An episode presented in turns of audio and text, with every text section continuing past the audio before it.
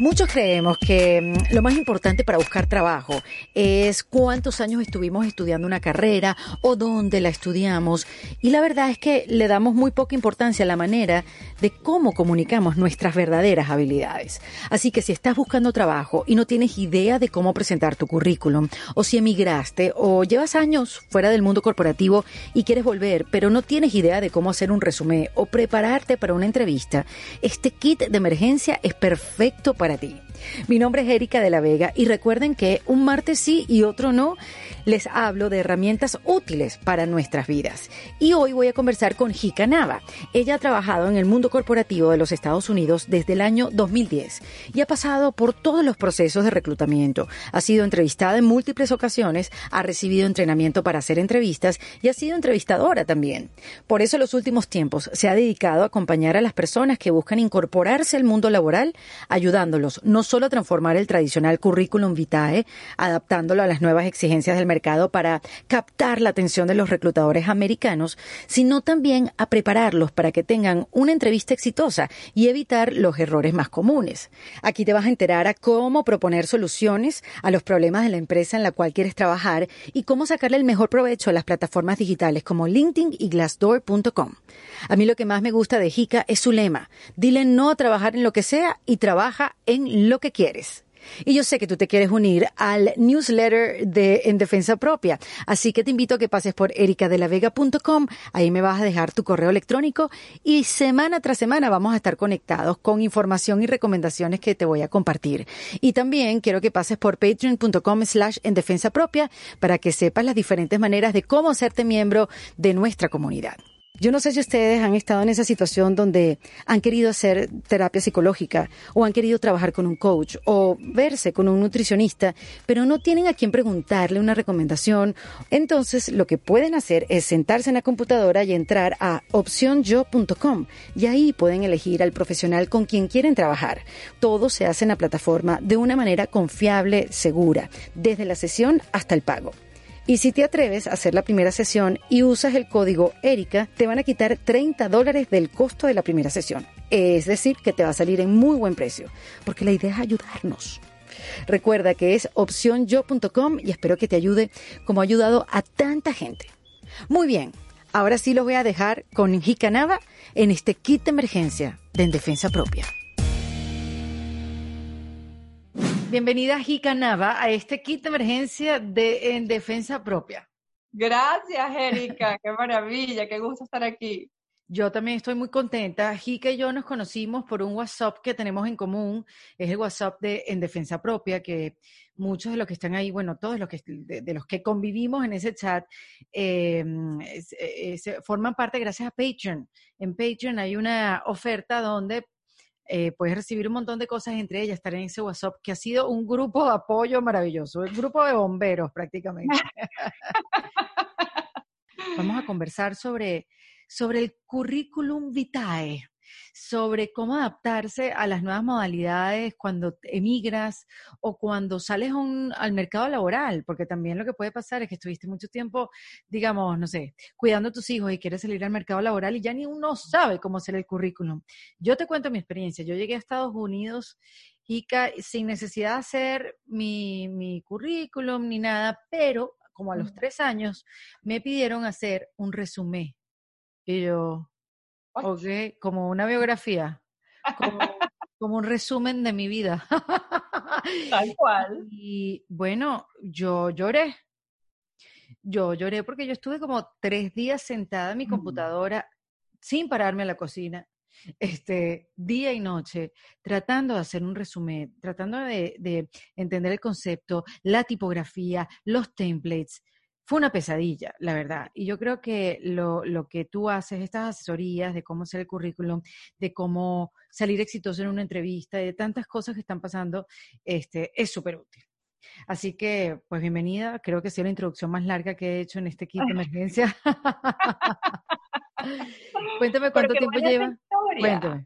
Qué buena esa historia porque fue una barrera. Es decir, te dijeron, la oportunidad está, te vamos a dar una oportunidad para una entrevista, nos vamos a sentar a conversar, pero tráeme un documento primero. Y esa es una de las cosas que la gente que queda paralizada y dice, ¿cómo lo hago? Es que nadie se prepara, ni en la universidad nos preparan y sobre todo venimos de países en la que la mayoría eh, de las personas hacemos un currículum vitae con toda nuestra vida, eh, echando el cuento desde que estábamos en primaria hasta lo que hemos hecho y lo que realmente importaba era la entrevista, la conexión que tenías con la persona o la conexión que te había llevado allí para que te entrevistaran, porque también eso contaba, esa red, esa red de relaciones profesionales que nos llevan a tener el siguiente trabajo y el siguiente trabajo. Pero en Estados Unidos eso, tienes que tener un resumen, o sea, ¿dónde está ese documento que explica los últimos 5 a 10 años lo que tú has hecho y que se parezca a la vacante que te estoy ofreciendo, que es otra variable súper importante. No es lo que tú quieras contar, es lo que a mí me sirva de lo que tú sabes hacer. Y entonces ahí me imagino que deben haber una cantidad de trucos para adaptarte a esa posición específicamente. De todas maneras, no te preocupes, no, no quedé, no me dieron el trabajo. No llegué a la entrevista, no, no avancé. este, pero sí, o sea, siento que, que quizás no, no, la palabra no es el truco, sino la palabra es el conocimiento que debes tener para cómo adaptarte a, ese, a, esa posición, porque hay, eh, como dices tú, hay muchas diferencias entre el país de donde uno viene y los Estados Unidos, que quizás es más específica la posición. Aquí todo es más específico. Aquí no están buscando gente así universal, ¿no? Entonces, bueno, primero el choque de uno cuando llega. Em, de, de, ese tipo de posiciones y ese tipo de, de errores que uno hace? ¿Cuál es el más común? El más común es ser el todero y el decir tienes 30 años de experiencia y el decir este es mi título universitario. Esas son tres formas de las cuales las personas usan mucho para presentarte. Y tú has estado de repente en una fiesta con un estadounidense, tú has escuchado que dicen, hi, my name is John Smith, I have a bachelor's degree, yo tengo una licenciatura. No, ellos hablan de la línea de trabajo, de la experiencia que tienen, del lugar donde trabajan, del cargo que tienen, pero realmente no te dicen, tengo 30 años de experiencia. ¿Por qué? Porque uno trata de englobar todo, porque en los países de nosotros funciona englobar todo. Es decir, yo he estado 30 años en la televisión, sí, pero 5 años en un talk show, 10 años en la radio, 2 años haciendo un podcast. Es decir, tú tienes que diversificar porque una de esas habilidades me va a servir a mí, no todas. Los 30 años es un gran resumen para los países de nosotros, pero acá es importante saber resolver meterte en el bolsillo del que te está entrevistando. ¿Qué resuelve lo que yo hago? ¿Qué plata va a traer? ¿Cuánto dinero va a representar para mí invertir 50 mil, 100 mil, 200 mil dólares en esta persona? Y eso, cuando tú lo transfieres en un resumen, dificilísimo. O sea, eso que tú me estás contando es tal cual cuando yo hice mi primer resumen hace cinco años, que me pagaron y me dijeron, pero ¿por qué me están dando esto a mí? ¿Qué estoy haciendo yo? Yo no sé hacer resumen es porque, claro, yo estoy aplicando lo que a mí me funcionó. Yo trabajé 10 años en corporaciones en Estados Unidos y lo que a mí me funcionó y lo que yo veía de los managers, como era mentira lo que de repente yo leía en un libro y veía un manager diciendo, ay, ya lo entrevistamos, pero no lo vamos a llamar. Y yo, pero ¿por qué le dijiste que en dos semanas lo ibas a llamar?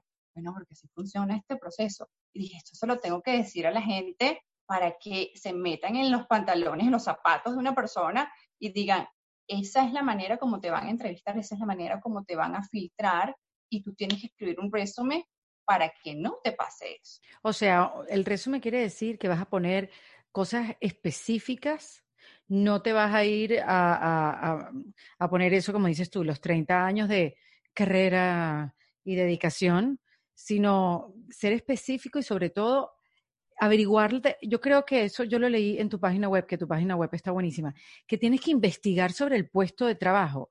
O sea, tú, tú más allá de, ay, mira, aquí están buscando a alguien, no, tienes que hacer un poco de stalkeo, ¿no? 100% y de hecho es una de las cosas más pesadas de llenar una aplicación, es una de las cosas más difíciles de buscar trabajo, es que para cada posición tú debes adaptar lo que tú quieres hacer y lo que tú vas a hacer. No es que vas a llevar, mandar tu resumen como un panfleto, tú necesitas poner cosas específicas para esa posición. Entonces, si tú tienes de repente una aplicación en tu teléfono para llenar aplicaciones por LinkedIn, por ejemplo, o glassdoor.com, clic, clic, clic, no te va a llevar a ningún lado. Tú tienes que leer la posición, tú tienes que transferir esas palabras a tu papel, además de que la primera persona que va a leer tu resumen no es un ser humano, es una máquina. Imagínate en Google, ¿cuántas personas deben aplicar en Google en un día? 500, 600. Mil, 500, mil y 600 mil. Exactamente. Entonces es imposible tener una persona de recursos humanos leyendo 500 resúmenes en un día. Entonces usan un software que va a filtrar tu resumen. Que lo filtra por palabras. Totalmente. Entonces, descripción de cargo, resumen.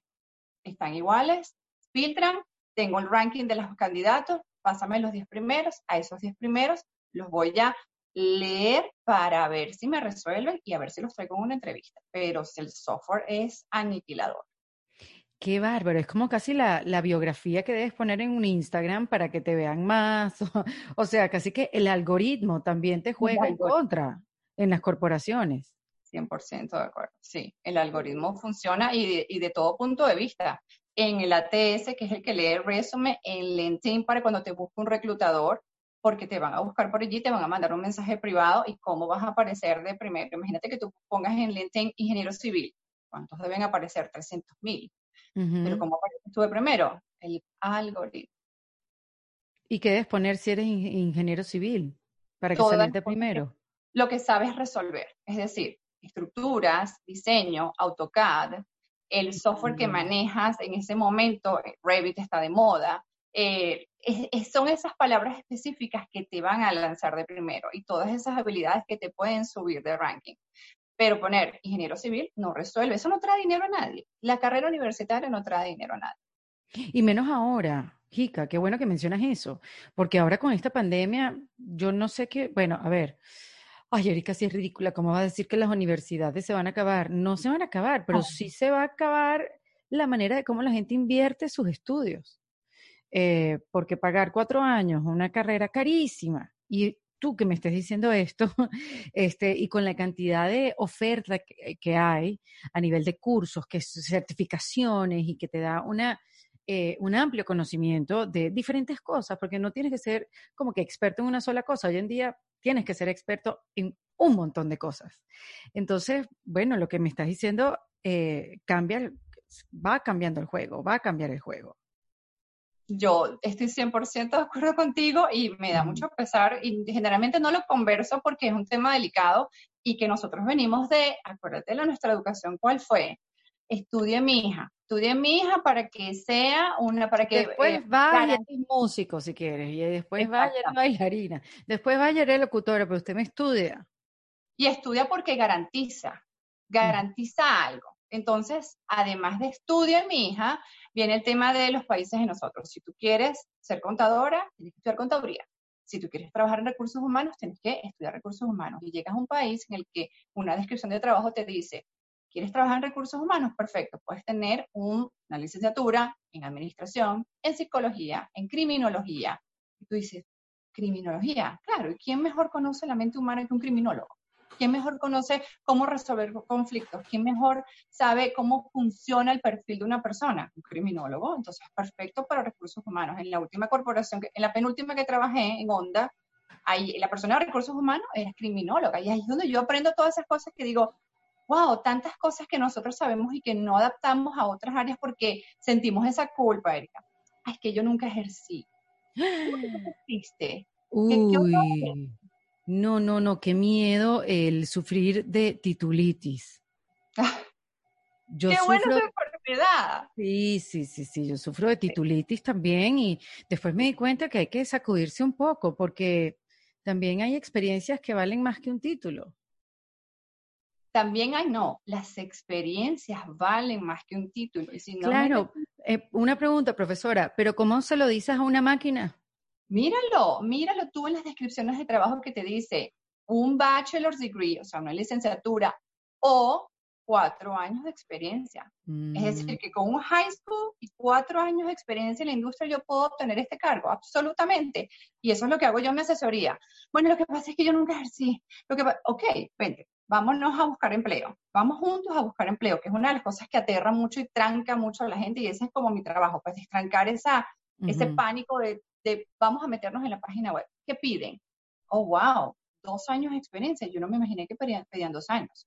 Obviamente hay ciertas carreras, Erika, que no hay manera. Si claro. eres médico necesitas una licencia. Ah, bueno, claro. Si eres piloto también creo que necesitas una, una licencia y un montón de cosas, pero no quiere decir que o se es piloto o no se es piloto. O se es médico o no se es médico. ¿Qué tal un laboratorio? ¿Qué tal estar allí examinando una muestra? ¿Qué tal si no eres piloto, pero eres entrenador? ¿Qué tal a todos los temas de seguridad industrial, todos los temas de seguridad en un aeropuerto que tú te conoces, el tráfico? Esto tú lo sabes manejar. Entonces, ¿por qué no te metes escalando posiciones, que es una cosa que nosotros no conocemos? Nosotros no tenemos esa cultura de vamos escalando un año, el año siguiente sube, el año siguiente sube. Nosotros somos el del jefe que dice, ¿y tú te vas a ir a otra empresa? Esa culpa, ¿no? Y después de todo lo que te he ayudado yo, por supuesto, si tú eres el primero que me tiene que decir, panda, vete, es mejor para ti, corre. Y, y tú tienes que tener esa comunicación que me pasó siempre con tu jefe, que tú le puedes decir abiertamente, a mí me gustaría esa posición. ¿Qué tengo que tener para esa posición? Esa posición necesita esto y esto y esto. Vamos a trabajar en eso en los próximos seis meses. Y eso es algo que a la gente eh, le impacta mucho porque nosotros no, realmente no estamos acostumbrados a eso, como que, que me vaya. Cuando dices nosotros, Ica, dice nosotros los venezolanos o nosotros los latinos. Nosotros, todos los que estamos fuera de los Estados Unidos. Yo he trabajado con hindúes, con africanos, con japoneses, con mexicanos, con brasileros, todos somos así. El estadounidense tiene una manera de ser, y no sé si en Canadá o en Australia o en Gran Bretaña, eh, realmente no sé esos tres lugares, pero yo sé que en Estados Unidos el tema de tomar decisiones no es tan personal. Es decir, decir, mira, yo no quiero ir a la fiesta, significa muérete. No quiero ir a la fiesta, no significa no te quiero, no significa no me gusta, no significa me caes mal, significa no. Es decir, me voy de la empresa y la gente me pregunta por Instagram, tengo que explicar por qué me voy de la empresa. No, es tu decisión, es por ti, eso no es problema de nadie. Y para nosotros era como una asfixia, me tengo que ir, tengo que explicar, tengo que, tengo que tener 20 mil razones cuando me cuestionen por qué me quiero ir. Entonces, esa decisión tan impersonal, yo de verdad la aprendí aquí en Estados Unidos y nosotros somos todos los que estamos afuera. Mira qué interesante. ¿Y cuál es tu, cuál crees tú, Jica, porque después me desvié con el asunto de la pandemia?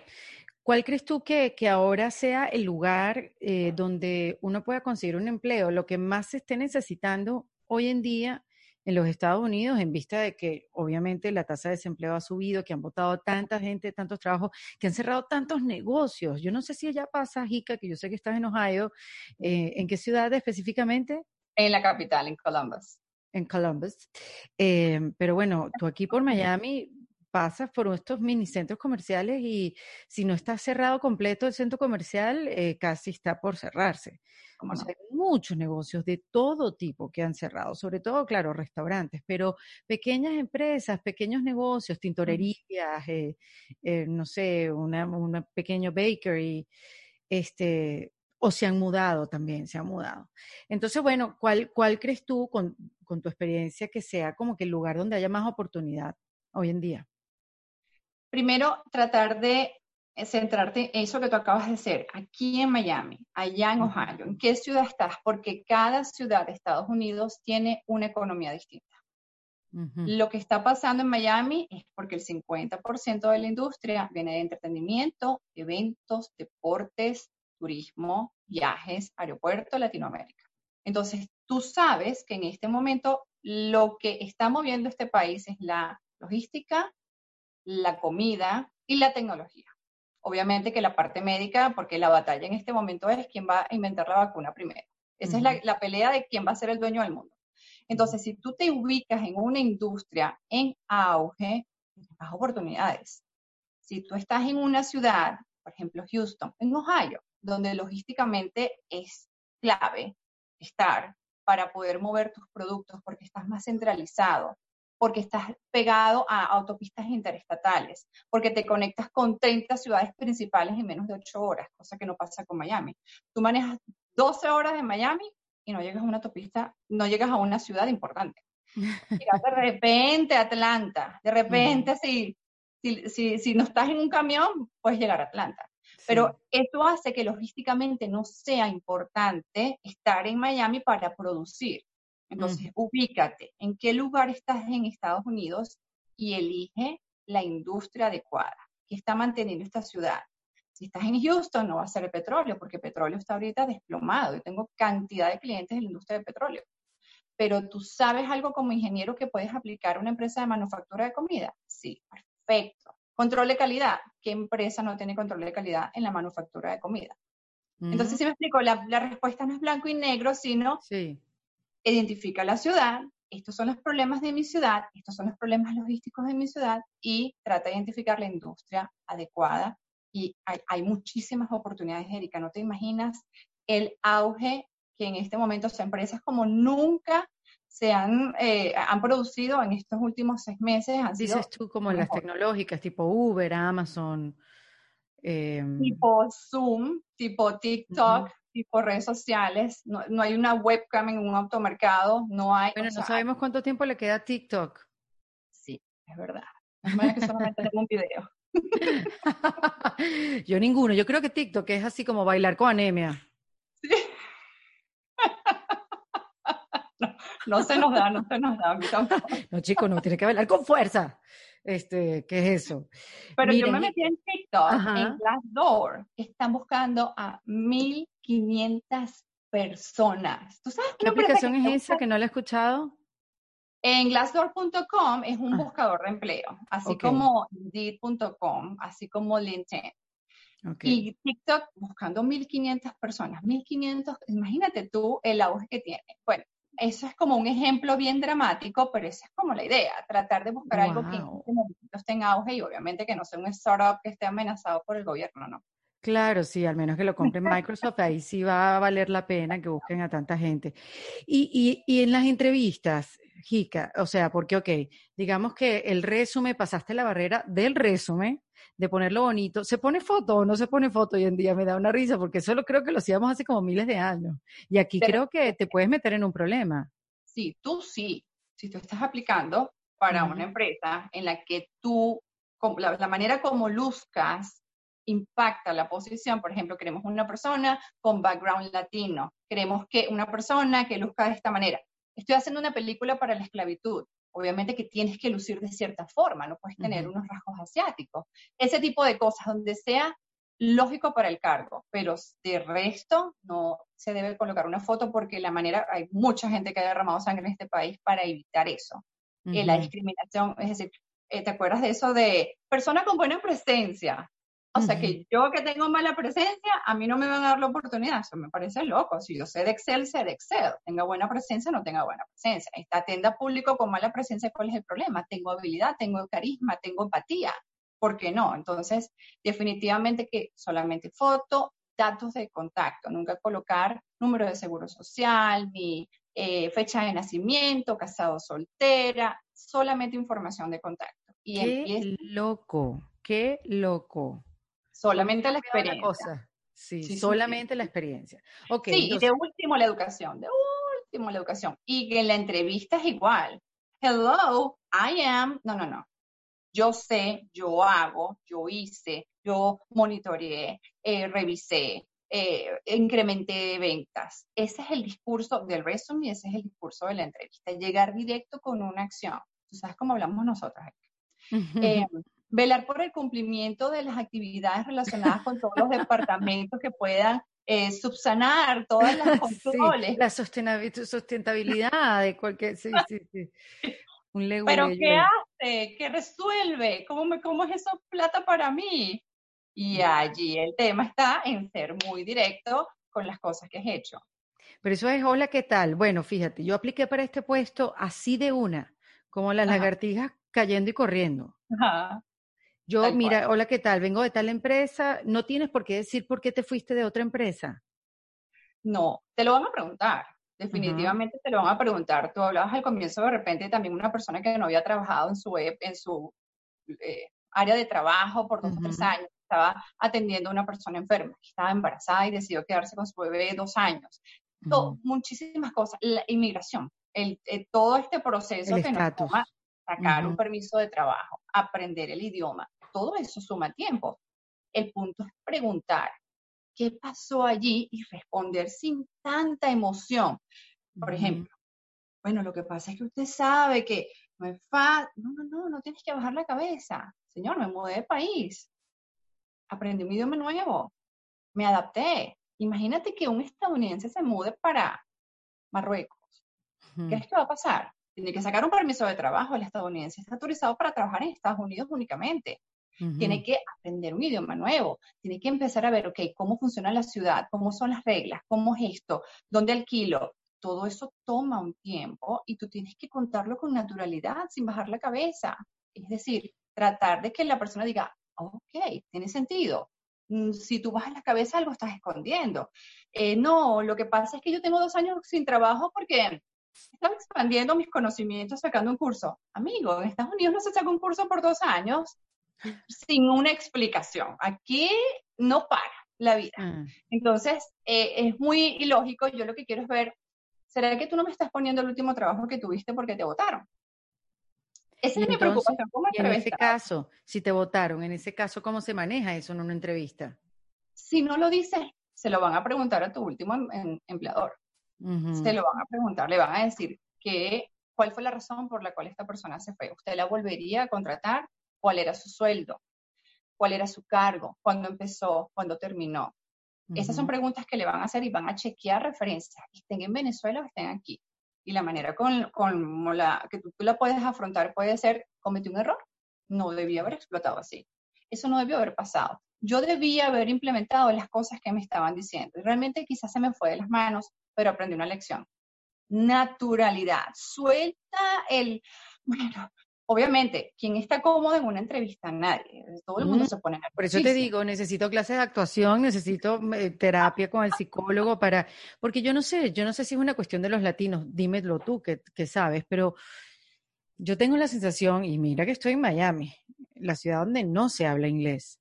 Em, yo tengo la sensación de que los latinos, y esto a mí me lo, me lo hizo notar una, una doctora, que yo estaba llevando a mi hijo Matías, pero que los latinos siempre estamos pidiendo perdón o permiso, que uno siente que uno está molestando, que uno no quiere, no, no, uno no quiere molestar, no, no se preocupe, bueno, es que mire, que, ay, no sé qué, cuando, cuando, cuando aquí el americano tiene otra manera, la doctora a mí me lo dijo, como que a, Matías le habíamos mandado, le había mandado una medicina, y entonces ella pregunta, ¿algún efecto secundario? Y nosotros, y que, la verdad que no, a ti estado bien, mi esposo y yo, como chévere bien. Eh, ¿Alguna otra cosa que, no, la verdad que no? Y ella nos dijo, mira, ¿tú crees que un americano se siente en esa silla y tiene esa actitud que tienen ustedes? Yo sacan una lista, una lista de cosas. Miren, mi hijo tuvo tal cosa el lunes o, no, pero mira, tuvo tal cosa, lo vimos en la semana sí, lo vimos en la semana pasada. ¿Por qué mi hijo hizo esto, esto y esto?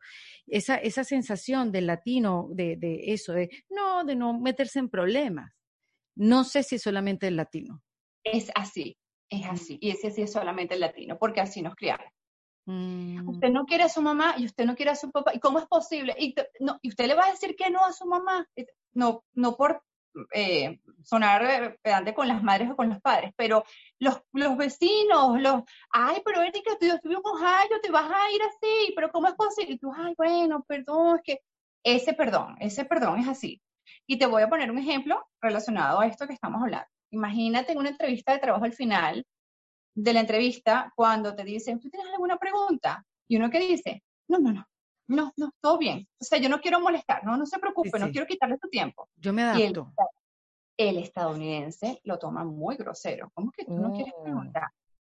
Es decir, imagínate al final de esta entrevista yo te diga, eh, gracias Erika, chao mira, pero no, gracias. O sea, es como que, bueno, pero ¿qué pasó? ¿No le gustó? No hay ningún feedback.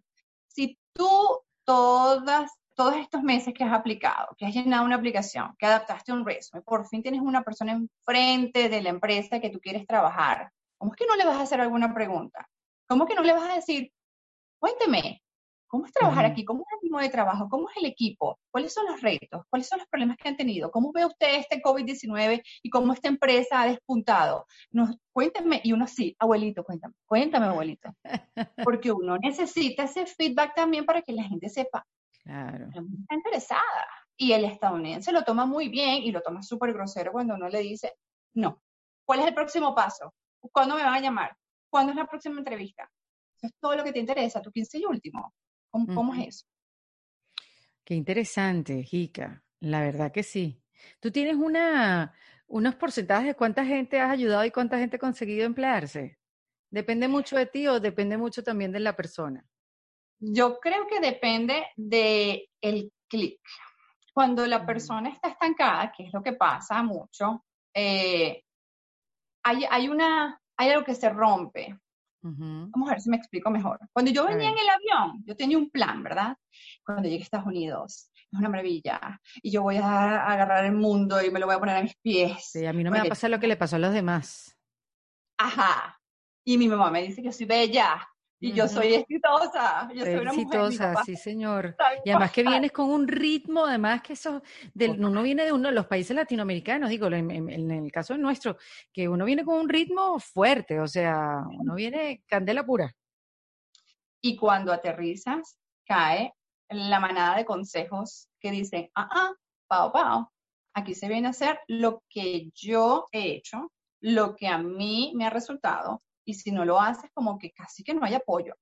Casi que, pero ¿cómo es posible que tú vas a aplicar para esa empresa? Tú no sabes que para allá se necesita hacer la equivalencia, tener la postilla, notariar, es saber inglés perfecto. Pero ¿cómo es posible? Entonces, como, oh, y uno empieza como a ponerle tierrita, esa jica que llegó diciendo, yo soy una maravilla. Y es como mi, eso es lo que yo hago, Erika, lo que yo siento. ¿Sabes? Yo siempre digo a la gente, yo te engañé, yo te dije que te iba a asesorar con un race pero en realidad lo que vamos a sacar a esa persona de la tierra porque tú necesitas ir a esa entrevista. Esa persona preocupada que está ahorita y frustrada, eso no va a lograr nada en una entrevista de trabajo. ¿Y qué has hecho en los últimos tres años? sobrevivir, sobrevivir. Porque esto no es duro, esto, no es, mis hijos, mi familia. Sí. sí, pero así van todos. Y tú no puedes ir con el mismo ritmo, tú tienes que preparar esa respuesta porque la pregunta viene. Ese es el punto. Si tienes el examen, vamos a preparar las respuestas. Entonces, con esa gente que hace el clic, la efectividad mía es tremenda. Pero tengo una lista de personas que se quedan en la primera sesión y se esconden porque, mira, Erika, yo he dado asesorías a mujeres, y digo mujeres porque es lo que me ha pasado más seguido. Mujeres sentadas en un baño, mujeres susurrando sin que sepa el marido que están tomando una asesoría conmigo, susurrando. Y yo, mujeres que están afuera, en la parte de afuera de la casa, que se ve que el sol les está pegando de rodillas y echándole un ojito al, hijo. Mujeres que tienen que decirme cada cinco minutos, déjame poner otro episodio de, de las comiquitas para mantener los chamos. O sea, gente de verdad bien, con una situación bien difícil y que obviamente tú no le puedes pedir que sea un mar de flores y un mar de positivismo, pero tienes que darle esas palabras exactas que digan, y tú sabes que, dio e, esa, ese clic que ayudó mucho, muchísimo la cuarentena. Cuando te obligaron a quedarte en tu casa por tres semanas, dijiste, que me estoy perdiendo? Y dijeron, ya, hasta aquí. Y cuando llegas hasta aquí, es cuando hay buenos resultados. Pero la gente que dice, bueno, yo voy a hacer el resumen porque primero voy a hacer el cursito de inglés por seis meses y después me voy a preparar bien porque yo no me quiero fallar a mí, porque eso no es cómodo y que generalmente esas personas que hablaron inglés en público, tuvieron a dos o tres personas que dijeron, what did you say? What? I'm sorry, what? Y esa cara que fue de dos personas te traumatiza. eso no se olvida. Eso no se olvida. Entonces, esa es la parte que a mí me toca decir, no, no, no, esa cara viene, ahora vamos a prepararnos para esa cara porque esa persona no es empática ni de vacaciones, ni que esté en las cataratas del Niágara. Esa persona es así. no, no tiene nada que ver contigo, sino que hay personas que no tienen herramientas, que están en una situación en su vida difícil y no te van a tratar con empatía a ti, ni a sus hijos, ni a su esposo, ni a nadie. Entonces mm. tú tienes que seguir con los cheerleaders, con esa gente que te dice, dale, vamos. Claro que sí, que no aplicaste, pues ¿cuándo vas a aplicar? Esta noche, a la medianoche, edita el resumen, yo te ayudo. Ese cheerleader que el círculo social desafortunadamente es una de las cosas que más hunde, hay que cambiarlo o hay que mejorarlo o hay que seguir con las dos otras personas que sí te empujan. Es increíble por donde, por todos los procesos que uno pasa. Es insólito, porque hasta para aplicar en una empresa uno necesita quitar gente de su vida, tomar decisiones, ¿sabes? Como, eh, oye, qué, qué difícil, pero qué bueno que también hayan herramientas y que te puedas preparar para conseguir. A mí me encanta eso que tú dices, Ica, y fue lo que me enganchó contigo, eso de dile no a trabajar en lo que sea. Porque te lo dicen tanto, y lo dice la gente tanto, como que mira, yo me voy y yo me voy a Estados Unidos y yo trabajo en lo que sea, pero yo me voy. Es algo que tenemos como un chip, es como una creencia, es un, es un, un mal hábito, algo, o sea, no, no está bien decir eso, pero está bien, o sea, digamos, está bien decirlo como para decir hago lo que sea con tal de irme, buscar un mejor futuro para mí, pero qué bueno que haya alguien que te diga, no tienes que trabajar en lo que sea, puedes trabajar en lo que quieres, siempre y cuando tengas las herramientas. Y la herramienta más importante la tiene la persona que me contacta, que es la experiencia, eso no lo invento yo. Es decir, eso que también se dice, voy a empezar de cero. Vamos a empezar de cero con todo lo que tú sabes hacer, con todos los resultados que tienes, con todas las experiencias que tienes. Claro, hay ciertas cosas, hay ciertas carreras que tú necesitas una licencia, que necesitas un certificado, que necesitas algo más, pero siempre hay un paso atrás. Ok, esta es la meta. Perfecto. Entonces no voy a saltar de lo que sea a la meta. ¿Cuál es el paso anterior? ¿Cuál es el paso anterior? ¿Cuál es el paso anterior? Y mientras tú consigas la estabilidad, vas a sacar esa licencia. Pero hay gente que me dice, estoy trabajando en lo que sea y voy a sacar un máster y yo de 35 mil dólares, de 40 mil dólares. Voy a primero aprender inglés perfecto, otra creencia completamente falsa, que tienes que saber inglés perfecto porque equivocarse no te gusta a ti, pero a los demás no les importa. Equivocarse como Totalmente. Mira, mi última profesora de inglés, porque he tenido varios, me dijo a mí, tú, tú si tú me escuchas a mí hablar, que no, ella no habla ni papa español, pero me dice, si tú me escuchas a mí hablar español y me estoy equivocando como tú te estás equivocando con el inglés, tú vas a estar diciendo, qué bruta, pero ¿cómo se le ocurre? Mira qué mal habla el español. ¿Tú, tú, estarías diciendo eso en tu cabeza. Y yo, no, la verdad que no. Bueno, nadie está diciendo lo que tú crees que están diciendo. Y eso también es como que, ah, quitarse como que esas, esas cosas que que tú dices, ay, me está yendo horrible, mírenle la cara a esta, me odia. Son cosas que uno se mete en la cabeza. Imagínate el inmigrante del país de nosotros, imagínate que no hay portugués, yo no te voy a venir a comprar pan para acá, ni voy a ir a este restaurante italiano, ni voy a ir a este restaurante mm. francés, ni voy a, a, comer árabe aquí, porque es que tú no hablas español perfecto y te equivocaste ayer en dos verbos. Es lo que esa persona resuelve. ¿Cuánto tú no extrañas a esa gente? ¿Cuánto no la extrañas? esa comida deliciosa porque es lo único que tú recuerdas. Entonces, lo que tú resuelves es de, de, verdad lo que hay que vender. Y yo de verdad que yo no, yo nunca he tomado un curso de inglés. Yo nunca, yo he estado en inmersión, o sea, Ohio, 70% de población blanca. Personas que nunca en su vida han visto una persona, oh, Venezuela. Minnesota. Más o menos, como, ¿dónde? O sea, sí, y unos así también, ojo, si uno le hacen un quiz de los países árabes, sí, no sabe nada. Entonces, e, esa gente en la que tú, mira, historias miles. Eh, los sneakers, ¿qué, sneakers? Los zapatos. No, los sneakers, los, los sneakers, eso no existe. Sneakers, ok, no, sneakers, sneakers. Oh, porque los sneakers son los zapatos, ok. Entonces, ¿qué te obliga? Inmersión, inmersión. Y la gente claro, dice porque en Ohio habrán tres personas que hablen español en, sobre todo en la planta que trabajé, eh, que queda en el suburbio, yo era la única persona en todo el edificio de 500 personas que hablaba español, la única. Y hasta el día que me fui después de seis años en la planta de onda había yo. Claro, habían 10 edificios, a lo mejor en cada edificio habían dos o tres, pero realmente no había nadie. O sea que tenías que hablarlo y eso es algo que la gente, uno se compara mucho con el niño, ay, que él es un muchachito, porque claro, los muchachitos son unas esponjas, ellos aprenden, sí, Métete en un colegio ocho horas diarias a decir todo, todo lo que tú necesitas como primer auxilio. Quiero tomar agua, quiero ir al baño, quiero comer. Aprendes por sobrevivencia. Totalmente. Entonces la inmersión es importante y si no la tienes, esto tienes que cambiar.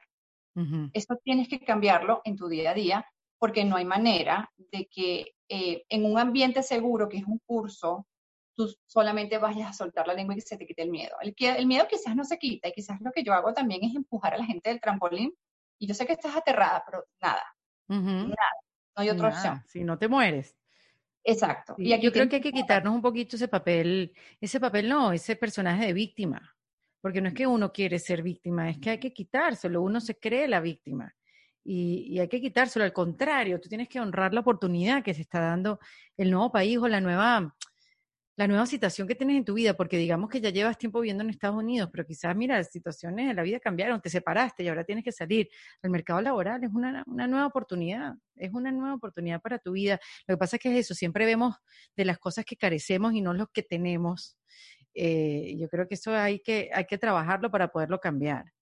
Pero hablemos también, eh, Jica, de la tecnología, porque has nombrado aquí diferentes eh, plataformas para hacer el currículum y yo creo que uno que una de estas plataformas que, que, da dolor de cabeza es LinkedIn. Nada más por, por, por, por eh, cómo se dice, cómo se menciona esa plataforma. Mi esposo siempre me está corrigiendo que es LinkedIn, LinkedIn, LinkedIn, no es LinkedIn. No es LinkedIn, porque yo leo LinkedIn, ¿verdad? Este, eh, no cuéntame, ajá, cuéntame no es simpática. Eh, es como muchas cosas pegadas. Son, son, son, como muchas, muchas herramientas a la vez y quizás tú no sabes por dónde entrarle. Es un resumen virtual, es una bolsa de empleo, es como un muro de Facebook también, pero que no puedes poner lo que te dé la gana, ni puedes decir, Diosito, ayúdame hoy, sino que todo tiene que ser profesional. Es una cantidad de cursos, es decir, son una cantidad de herramientas pegadas y yo creo que esa, esa es la parte que ellos no han logrado eh, que, sea más amable, pero es la líder, definitivamente. Y la líder en, en, qué de todo lo que dijiste? La líder en, en todo. Porque, wow. Sí, sí, sí. En la bolsa de empleo, LinkedIn te ofrece un ATS mucho más efectivo que el que te ofrece Glassdoor.com, Indeed.com, definitivo. Y que la empresa, imagínate, que yo tenga la oportunidad de decir, ok, esta persona aplicó a través de LinkedIn a esta vacante contadora. Yo puedo ver qué dicen sus redes sociales. Es decir, puedo ver en LinkedIn, Trump 2020, I love the president. ¿Qué pasa? Si yo tengo otra tendencia, digo, ah, no creo que encaje en el equipo. Ya. Si yo quiero entrevistarla antes de tomarme el tiempo de entrevistarla, puedo leer su resumen completo.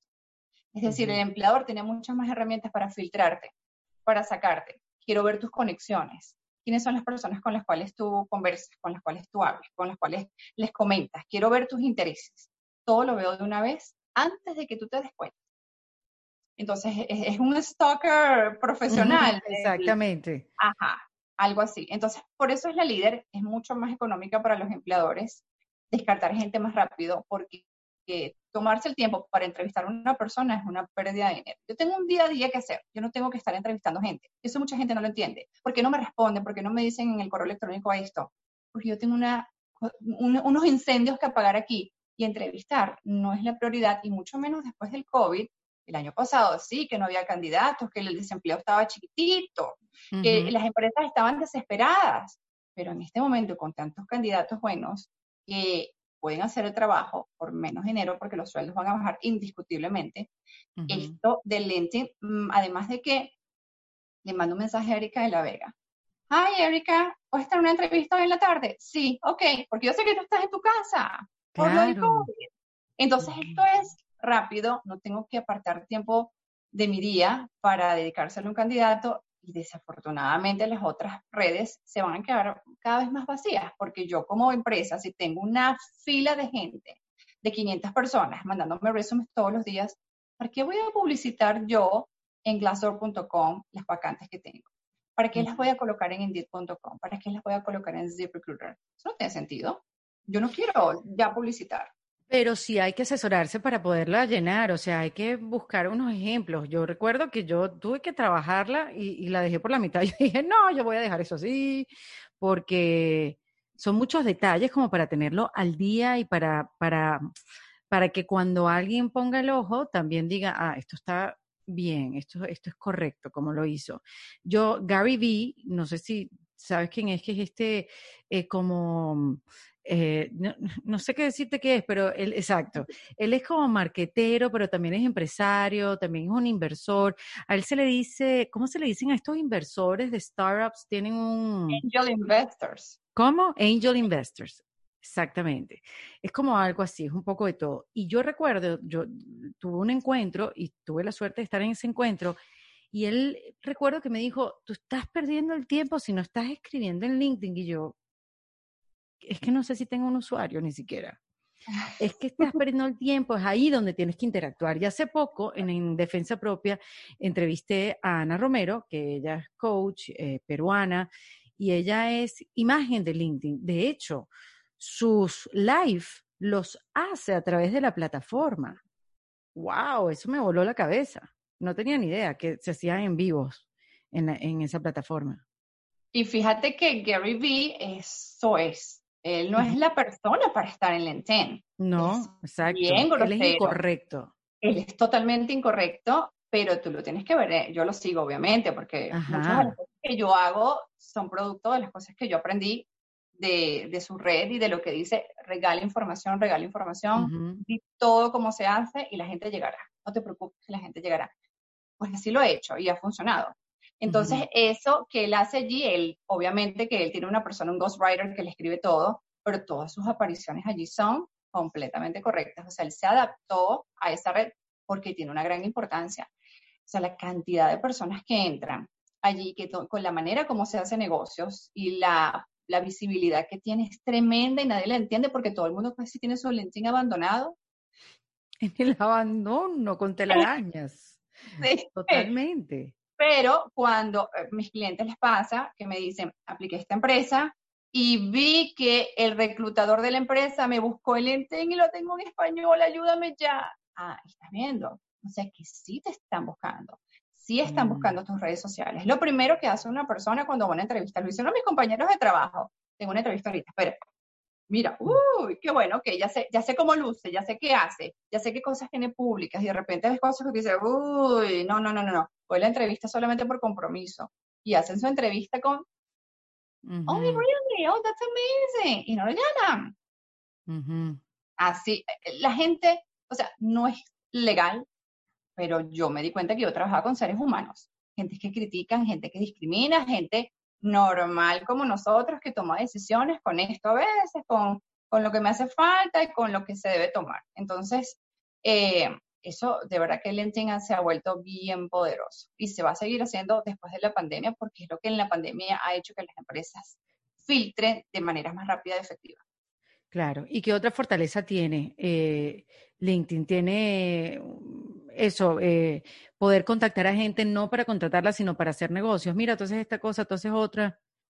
Sí, para hacer una marca comercial, definitivamente que es la manera, porque eh, si tú vendes camisas, ah, bueno, pero es que mis clientes no van a comprar camisas en LinkedIn. Sí, pero el comprador de Walmart está en LinkedIn, el comprador de Kroger, el, comprador de Publix está en LinkedIn. Entonces, tú tienes que ver la manera de cómo esa persona va a ver tu producto y si en ese momento en que rompió relaciones con su proveedor, tú estás allí ofreciendo información de cómo se hace exactamente una camisa, cuáles son las cosas que tú usas, revelando tu secreto, obviamente que tú vas a decir, oh, esto como que me suena mejor y puedo contactar a una persona directamente por un mensaje privado. No tengo que volar a Chile, no tengo que volar a Ohio a sentarme con un proveedor.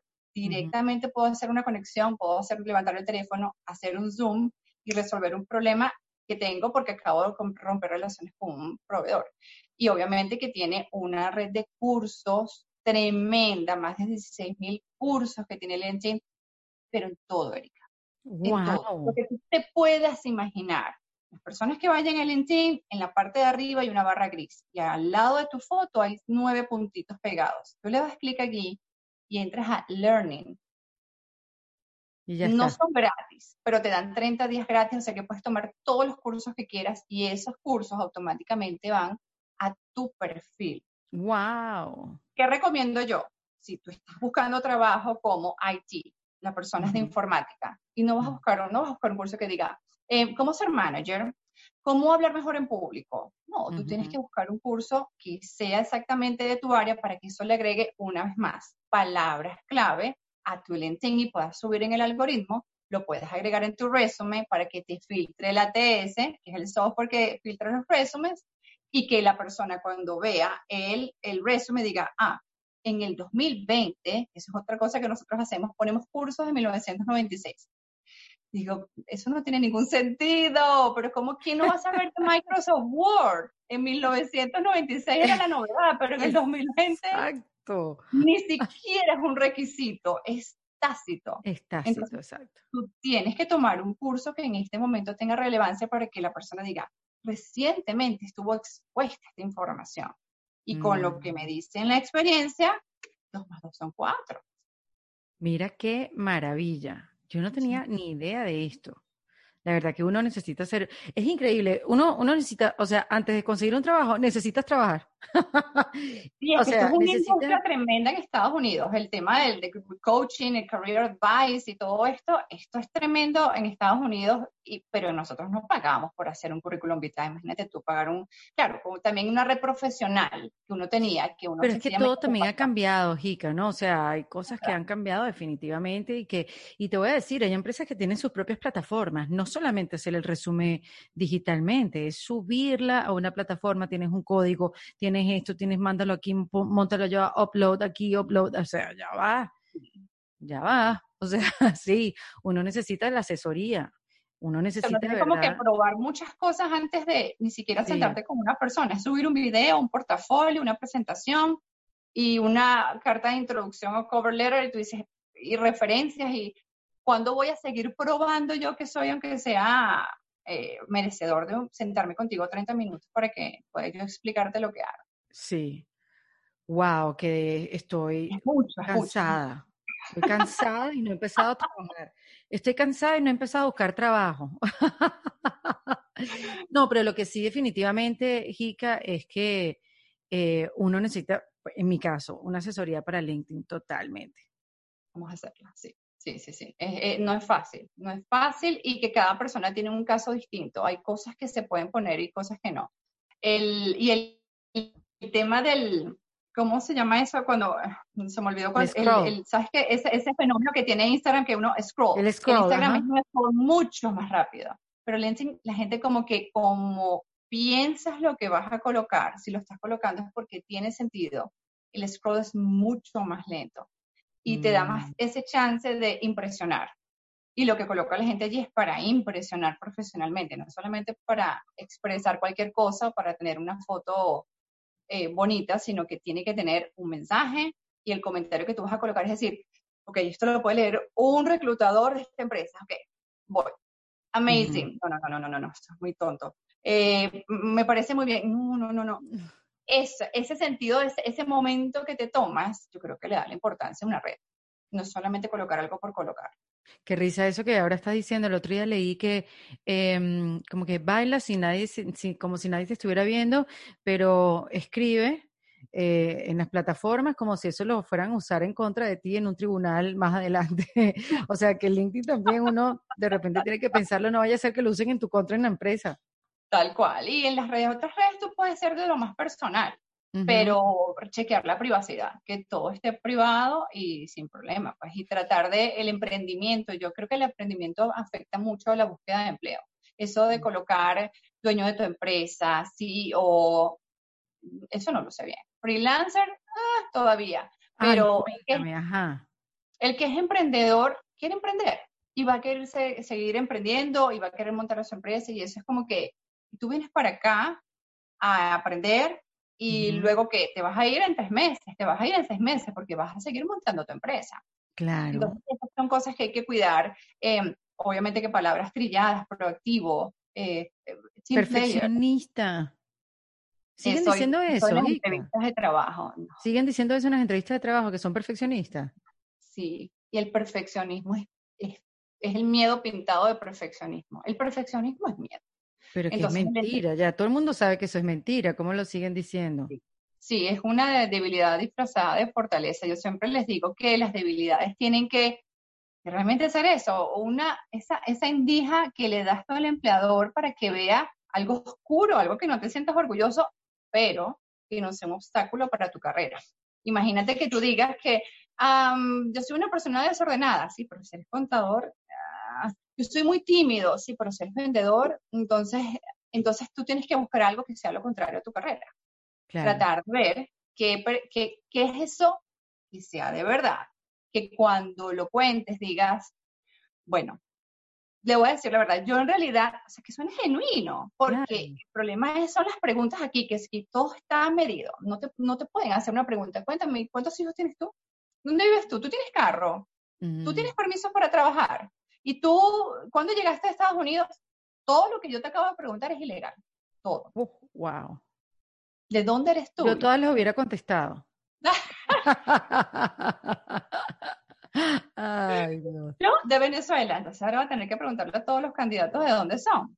Entonces el de Pakistán me va a tener que decir que es de Pakistán. Entonces el de, el de Colombia me tiene que, para yo poder tomarlo como criterio. Y todas esas son cosas importantes de saber porque eh, es la idea de la, de la, respuesta de la debilidad. Si vas a decir perfeccionismo, es como que, y no te voy a decir nada de mí para que sepas. No, dile algo porque no puede preguntarte absolutamente nada sobre ti. Entonces, cuéntale algo, algo.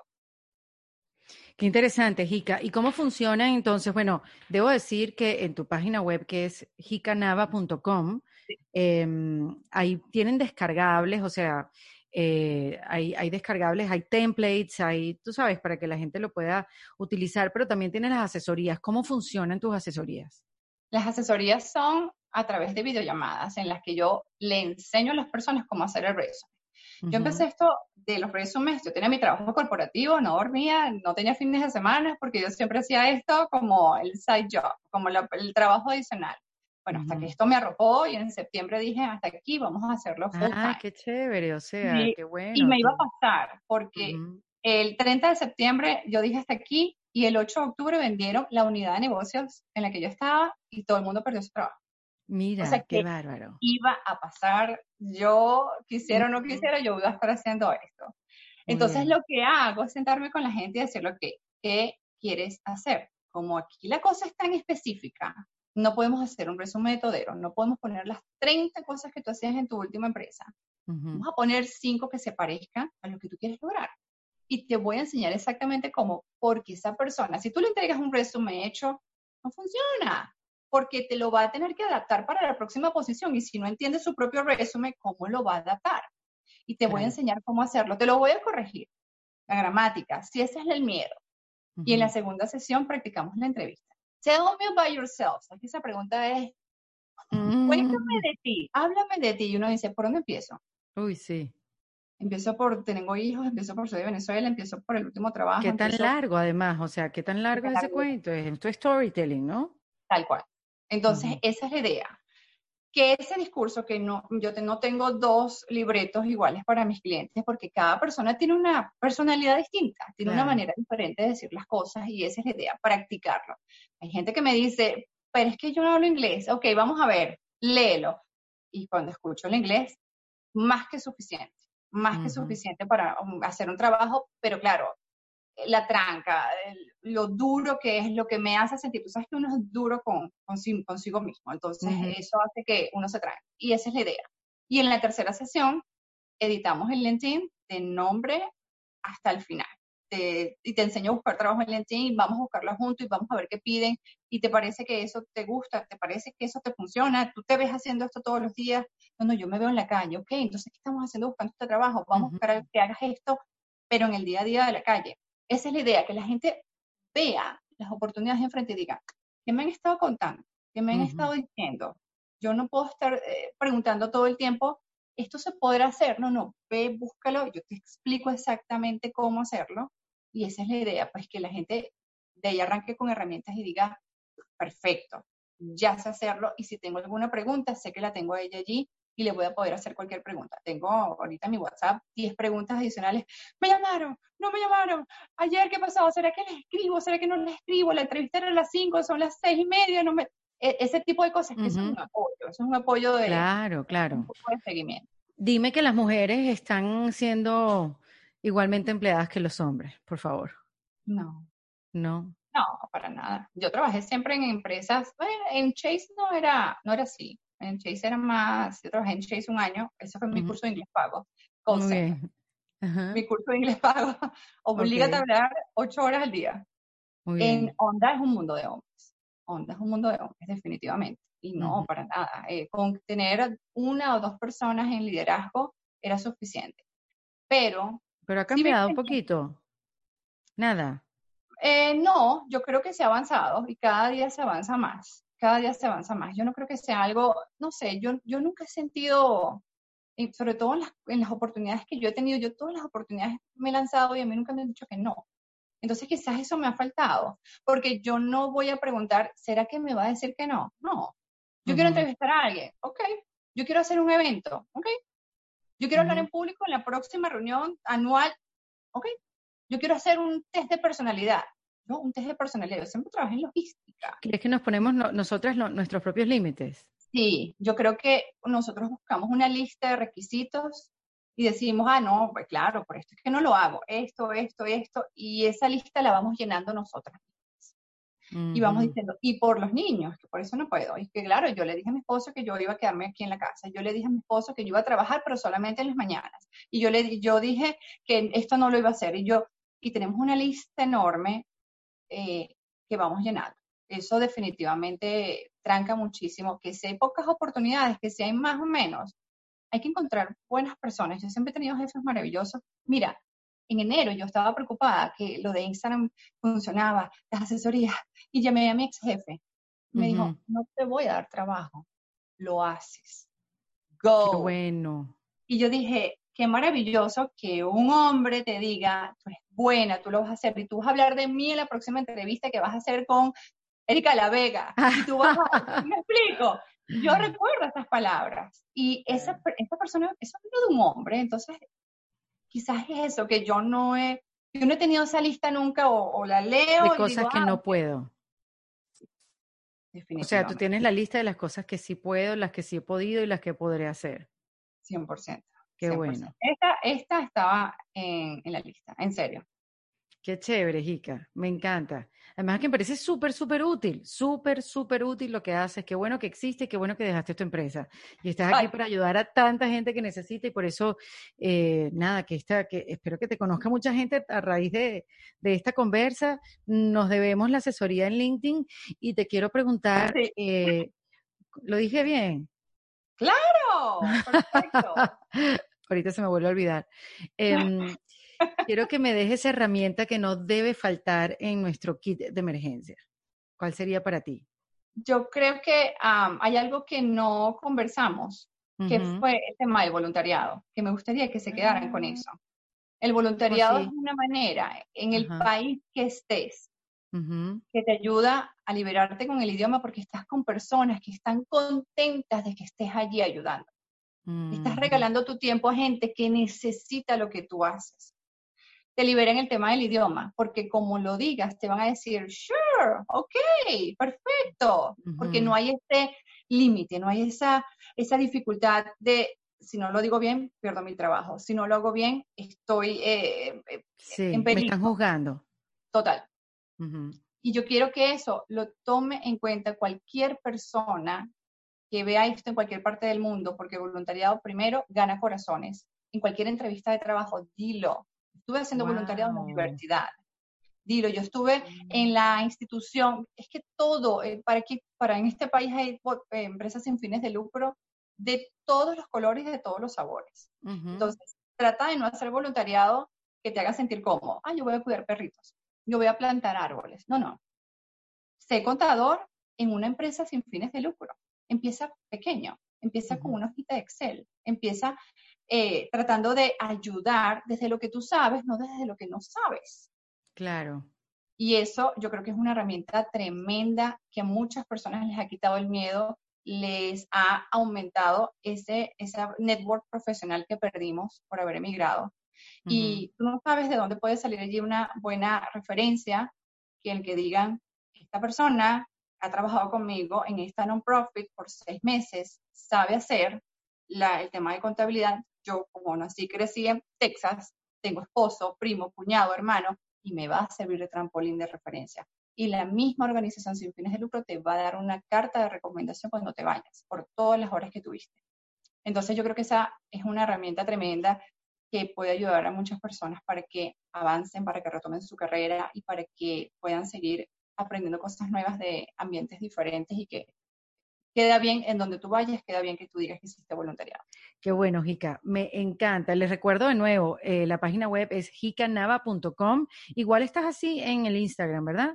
Sí, en Instagram, en YouTube, tengo tutoriales, estoy en LinkedIn, estoy en todos lados con toda la misma información. Gracias, Jica. Jica Nava, en este kit de emergencia de En Defensa Propia. Gracias. Esto fue En Defensa Propia, producido por Valentina Carmona y editado por Andrés Morantes, con música original de Para Rayos Estudios. Recuerden suscribirse y recomendar el podcast. Yo soy Erika de la Vega y nos escuchamos en un nuevo episodio. Hasta luego.